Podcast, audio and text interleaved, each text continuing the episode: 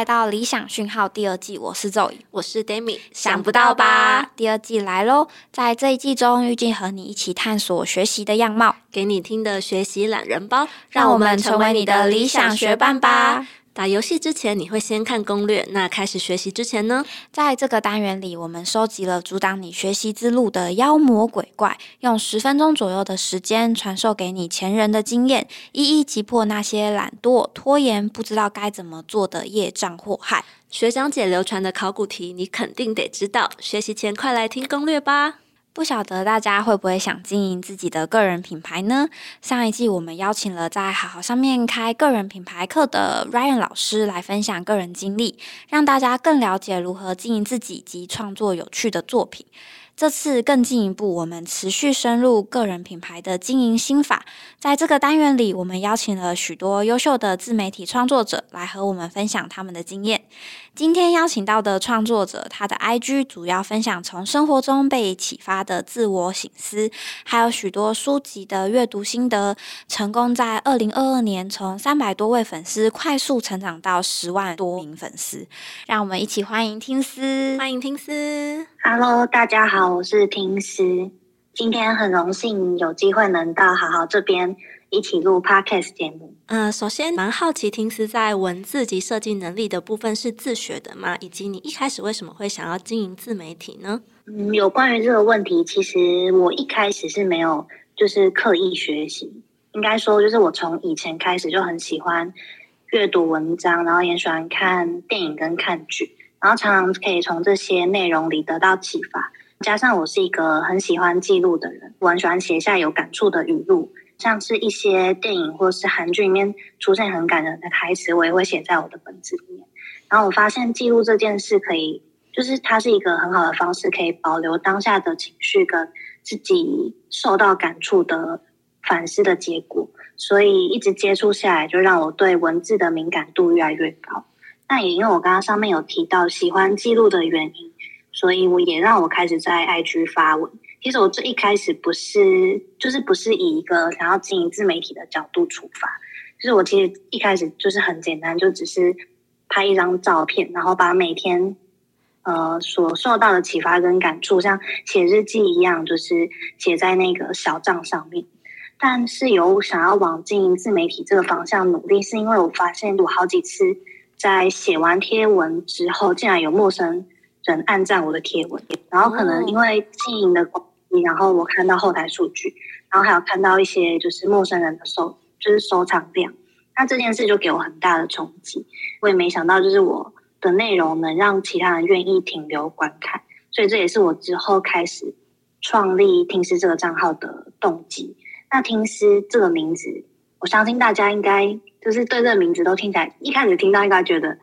很特别或是很陌生。其实这个名字是由“倾听与思考”这两个词所组成，就是也代表我创立账号的初衷，希望透过倾听与思考的力量，和大家一起找到生活中被启发的事物。我一开始看到“听思”这个名字的时候，我联想到是，嗯，是教英文的频道吗？但深入去看到你的账号里面的贴文之后，就会被你里面的文字跟图片打动，感觉是很真心的在分享你生活中的所知所得，然后让大家可以有引发共鸣。嗯，而且很像是，呃，我们在生活中，或者是说在你的一些。呃，阅读啊，或者是看电影的那些经验里面，一方面提高了你文字的敏感度，但一方面也提高了你的呃感受、感知的能力，所以你才有办法在你的自媒体上面这样有很多的发表。那刚刚有提到，其实听起来这段路程是蛮误打误撞的。原本只是因为自己单纯的喜欢记录，然后透过账号来分享，没想到可以收获大家的喜欢。那我蛮好奇，就是在这段路程上，你是怎么规划你的自媒体的呢？就是呃，像你在写天文的上面，会有什么样特定的流程去经营吗？哦，有关于这个问题还蛮专业的，因为我一开始只是想要发表我的。每天生活的启发嘛，那在就是终于要下定决心要经营自媒体的时候，其实我那时候就给我自己一个心理建设，我会告诉我自己说，这是一件长期的事情，就是我不能只有三分钟热度经营经营它，所以我给我自己三年的时间去经营，就是不管就是账号的成效怎么样，就是我一定要让自己去做这件事三年，有给自己设一个时间这样子。对，就是给自己很多时间去摸索，然后也像是一个跟自己的承诺。一开始其实我也找不到主题定位，因为我开始经营自媒体之后，有很多对经营自媒体有兴趣的人会来问我说，我是怎么找到我自己的品牌定位跟自己写文章的主题。那其实我在前期大概有花半年的时间，把我自己想做的内容都尝试过一遍，像是我以前有写过微电影的介绍，然后创作者的访谈、书籍的心得，还有心理测验等，就是这些内容其实都是比较。杂比较多元化，可是我觉得尝全部尝试一轮之后，可以从里面找到自己喜欢。然后因为你发文，所以你其实也可以间接可以知道自己的读者喜欢什么样的内容，然后什么样的贴文可能数据表现会比较好。那这样子就是彼此重叠，召集下来就会有一个，就是你会有比较明确的主题主题性，然后这有就有了现在的听思这个品牌定位。那如果大家用心看，其实可以发现，听师的每一篇贴文都是以主题性的内容为主。就像是，因为我一开始在写贴文的时候，会想一个大方向，像是我要介绍一本书，然后书籍的主题可能是跟爱情有关，或是它是在讲情绪的内容，或是他是在讲沟通的技巧、关系相处等。那我会针对每个我想要讲的方向，再去下大标题跟小标题，再根据每个小标题写出内容。像是可能情绪的书籍，大家会比较有兴趣，是呃情绪对我们的影响是什么？那想要改变自己呃对情绪的认知，可以有什么样的方法？我可能会条列出第一点、第二点、第三点，根据每个列点再去写出对应的内容，之后再帮大家重点整理出来。所以可以发现，我的产出贴文的过程是有架构的，就是我一个主轴，然后旁边再长出小的内容。那也因为这些架构，让我的文字表达起来会更简单易懂。对，其实我也有发现，听思的内容其实是真的非常的多元。然后也因为，呃，像刚刚有说到的，可能在封面啊，或是标题的部分，都是有做一些呃调整跟分类的，所以其实很容易就找到自己适合对应的相关的内容。那也算是一开始有做那个比较多元的尝试，然后去试出了自己的一条路，就是说，哎，怎么样的方式才可以呃让我的粉丝更喜欢浏览我的内容？那后面就也蛮好奇，就是说，听思有没有什么特别的互动方式来增加粉丝的粘着度呢？关于粉丝的粘着度，我自己觉得可以分为两个部分。第一个部分就是可以直直接提供价值，像是帮大家条列重点，提供就是书籍里面的精华、重点整理，或是像是我之前有呃介绍过好好的线上课程，那那时候就。就是开放大家领取我那时候上课的课程笔记，像这些就是比较像是知识面的价值。然后当大家就是可以发现哦，我能从这边获得一些资源，然后这些资源又是对自己有帮助的时候，其实就是可以增加粉丝的粘着度。那第二个部分，我觉得就是情绪价值，因为像我去年，嗯，应该是从二零二一年开始。我就有开始写感恩日记的习惯，那到现在也累积了七百多天。在前一百天的时候，其实我每天都会在现实动态分享。那时候就有读者跟我说，他每天固定在收看日记的内容，他也会跟我分享说，例如说他看了日记的内容，他有什么感触，他最近生活发生什么类似的事情，我们会有比较多的交流。我有时候会甚至觉得，这些读者们还比我身边的朋友更了解我，因为他们才是知道我每天生活发生什么事，然后这些事情对我的影响。呃，有多大的人？可是我后来也因为那个日记内容太多，真的是写满满的一个现实动态嘛，我就担心日记的内容太多，就是我怕轰炸大家，所以我就是最后一百天之后，我就把日记内容放在自由，那就只有开放有兴趣的读者加入。刚刚听了听思的分享，我发现其实听思在规划自媒体的时候，会很考量到你的粉丝们会想看什么内容，然后你自己可以分享出来的价值是什么，然后在这之中找到一个交集。但我呃自己会思考的点是。当你在经营自媒体的时候，因为开始会去衡量粉丝的喜好，然后会开始去衡量后台的数据的时候，你要如何不被自媒体的数据影响你的情绪呢？这个问题其实我是我去年就是面临的很大的课题，因为去年年底不是 Reels 刚就是登陆台湾嘛，对，然后 IG 就就是 把这个版面规划的，就是曝光跟触及都很高，所以相对图文类型的贴文触及就整个大大下降。我甚至有一个月的那个贴文数据数据是断崖式下降，哇，就是可能上个月好好的，然后可能直接骤降十倍，真的是十倍，因为我十倍很紧张哎。对啊，我那时候整个吓到，因为我是一个发文频率很稳定的，算蛮稳，就是我中对我中间没有。做什么特别的事情？就是我每次都是做一样的事情，所以我不懂为什么那个后台跟触及会降那么低。然后我那时候去年就因为这件事情困扰我很久，但是我后来有想通这个问题，就是我自己的心态要怎么调试。我那时候告诉自己说，要想想自己当初建立账号的原因。对我来说，我那时候一开始创立账号就是为了记录自己的生活嘛，因为其实我相信每个人都是。健忘的，就是你经过一段时间，你想要再想起来之前很有感触的内容，其实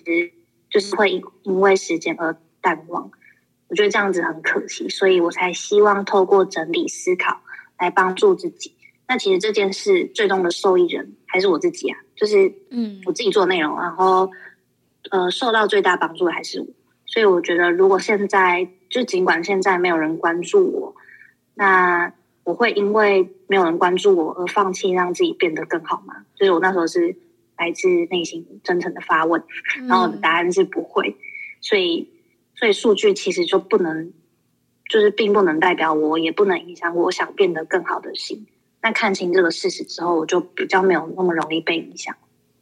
我这边想要脱题，然后问问题。听思，因为我刚刚其实听你在分享整个过程的时候，你是非常有逻辑脉络，然后去思考整个经营上面要采取什么样子的策略流程的。发现是一个，我不知道你的 MBTI 是什么，但我感觉可能会有个 S 或 T 在里面。我是 INFJ 哦，J J，我是 INFP。我是那个每一次测完之后都会忘记自己是哪一个的那一种类型。对哦，那哦，因为我觉得是听你在经营上面，你是一个蛮理性分析，然后你会去思考这个前因后果，然后对你自己的影响目标会是什么。可是你的文章又非常的软性，可以很打动人，所以我觉得它融合了就是理性跟感性这两大元素在你的频道里面。哦，这样子感觉是很好的赞美。对，我觉得是很完整，就是你既有呈现出你想要呈现的样子，可是你背后其实是有一套非常完整缜密的脉络的。但我好奇是，嗯，你自己在对于这个频道上面，你有目标吗？你有帮自己设定目标，或者是你有呃，像现在可能粉丝数成长的非常快速，可是同时你也看见了，可能因为那个平台自己的规划，让你突然政策的关系，对，让你突然出现了。成绩大幅度下滑的这个过程，算是起起落落这样的这个过程。那你会怎么去定义你在这个频道上想要达成的目标呢？我觉得这个目标好像会根据每年经营的状态，然后而有不同。像今年是我经营的第三年，嗯，那第一年的时候，我给自己的目标就是粉丝要成长。因为我那时候就是三百个粉丝，然后那时候就想说，好，我要给我自己今年设一个目标，就是我要涨到上。呃，涨十倍，就是我要，就是我粉丝要多三千人。嗯嗯嗯，因为我那时候根根本没有觉得我自己会有很多人看我的账号，所以我觉得三千对我来说是一个很遥不可及的数目。嗯，然后那时候就是设目标，我还笑我自己说应该不会达到吧。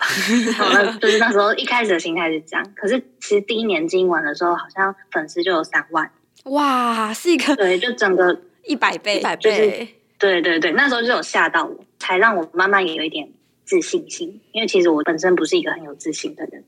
就你开始会发现说，其实你做这些事情是有效的，然后你开始会继续想说，那我要怎么样去更优化它，让这件事情更放大。嗯，对对对对，对我的心态是这样，就是我有点像是也是在经营过程中慢慢成长。我不是一个设一个很远大目标的人，我可能就是阶段性，可能像这个阶段我拥有这些东西，那我就才会去想下一步。所以第二年的时候，其实我那时候因为有了这个粉丝基础，就希望自己可以提供更多内容，所以我那时候有跟很多创作者合作，嗯，然后有一起举办活动，或是办一些更多，例如说出实体产品啊，或是跟其他创作者一起做线上课程，觉得这些都是我初期尝试的东西。我今年有一个新的身份，就是我会成为译者，就是那个书籍的译者，因为我去年年底其实有收到出版社的邀请，就是要为一本国外的书籍翻译。然后刚好那一本书是很符合听诗的调性，它的内容我也很有兴趣，所以我才就是接下这个合作。那我其实呃应该是会预计在二零二三年年底的时候上架这本书，到时候再跟大家公告。另外，其实也有收到出书的机会，但这这部分还在讨论中。所以其实我今年给自己的期望就是希望透过文字的力量，带给大家生活的一点力量跟温暖。是比较偏向实体的东西。我觉得新计划这三年的想法相当的有趣，就是从一开始可能呃第一年的目标是多元的尝试，去找到频道的方向，到第二年已经有一些基础，然后去看可以怎么样再更突破，或者是说更去正视自己做这件事情的初衷，然后一直到第三年又往一个跨领域的方向迈进。嗯，对，很好的结论，就是大概是。那好奇怎么会成为译者呢？这是不是我我有听，我有听珊珊说，就是对这个部分可能不方便透露。从第二年开始，我其实跟很多出版社就是有合作，像推荐书籍。嗯嗯嗯。那我觉得可能出版社他有看到我，就是关于在文字就是撰写上的感觉。然后他们觉得很适合，就是因为他们觉得说，如果找这本书只是单纯找一般的译者来写的话，可能就是那种影响的范围没有那么大。可是如果是因为我的身份，可能是一个 IG 的创作者，然后拥有十万粉丝来就是翻译这本书，他们觉得这样可能会有更大的效果。嗯嗯嗯，所以感觉就是，呃，虽然这是三年的目标跟走到了现在，但是感觉好像也都是前面你所做的那些东西，慢慢的帮你堆叠到现在，你可以呃往其他的路线去发展。我觉得这样的尝试是很特别，然后也会很珍惜。说哦，还好我以前有做过这些事情。嗯，对，就是真的是要走到现在往回看，才会说哦，原来我当初累积的那些事情是真的有帮助到我。就它不是空的，它就是真的有慢慢在累积。可是，嗯，现在经营自媒体可能都会有一个远大的目标，嗯，然后就会比较容易，因为没有看到那个结果，容易放弃。所以，其实我蛮鼓励大家，就是可以针对当下，然后认真去做你想要做的每件事。感觉听思在经营自媒体上面，刚刚听思的分享到这边，我觉得很不错，也给大家了一些建议呀，然后跟可以怎么做。因为我觉得现在大家在经营自媒体上面，会对他有很多的期待，然后也很容易可能因为这样的期待而迷失了自己。但是回归到本意的话，假设你是真的很喜欢分享，然后你很愿意真诚的把你自己的所见所闻分享出来给大家，让更多影响到更多人。那就会是一个很棒的自媒体了。透过不断的累积，也许你的努力，其实如果你只是把自己的努力定义在那个粉丝数，会有一点可惜。因为其实每一篇贴文都是你日常的记录，都是你这些走过的路的见证。但如果你没有真的去努力试着做做看的话，你一定没有办法吸引到属于你的粉丝，这是一定的。所以。透过刚刚听色分享，希望在这一集提到的有一些方法，一些过来人走过的路，可以帮助大家在经营自媒体上少一些挫折，多一点让大家看见的可能。那这集差不多就先到这边，谢谢听思今天的分享。好奇大家在经营个人的品牌上面有遇到什么挫折吗？欢迎留言和我们分享，我们会继续努力找创作者来为大家解惑哦。大家拜拜，拜拜，拜拜。你喜欢今天的理想讯号吗？欢迎到各大串流平台留言，并给我们五星好评哦！如果有什么学习上的小故事，或遇到难以抵挡的妖魔鬼怪，也可以分享给我们，让我们帮你找到打怪的好方法。想第一时间知道节目上线吗？快按下关注键，追踪好好的 IG，我们下次见。